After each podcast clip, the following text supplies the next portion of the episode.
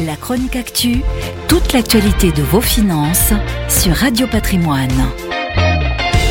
On vient de récupérer les clés, c'est officiel, Carrefour est l'heureux propriétaire d'un beau terrain dans le métaverse. Le moins qu'on puisse dire, c'est que le tweet d'Elodie Pertuiseau, la directrice de la transformation digitale de Carrefour, n'est pas passé inaperçu. En effet, Carrefour vient d'acquérir un terrain d'une taille de 36 hectares contre la bagatelle de 120 Ethereum, soit environ 300 000 euros. Pour se faire une idée, cette superficie correspond à celle de quelques 150 hypermarchés d'une taille de 2500 m2 chacun. Et là, pas de problème d'autorisation ou de plan local d'urbanisme, ou encore de ZAN, zéro artificialisation nette, car ce terrain est complètement virtuel.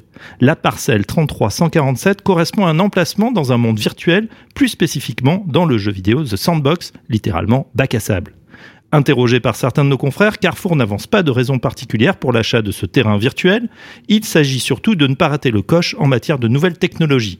Aux États-Unis, un autre géant de la distribution, Walmart, a récemment fait la démonstration de sa vision du métaverse.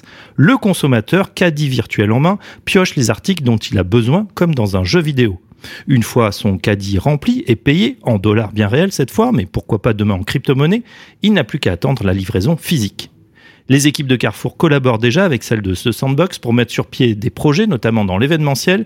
Une chose est sûre, pas question de faire un copier-coller du magasin physique. Le but n'est pas ici de faire de l'e-commerce. L'enseigne ne compte pas s'arrêter là et envisage d'être présente dans tous les magasins sur différents métaverses, dont celui de Facebook. Pour mémoire, Carrefour s'est déjà frotté à ces mondes pixelisés. L'an passé, le distributeur a imaginé sur le jeu Fortnite, avec l'aide de Publicis, un espace dans lequel les avatars étaient invités à réaliser des mélanges de produits sains, fruits et légumes, afin de gagner des points de vie et remporter ainsi des battles.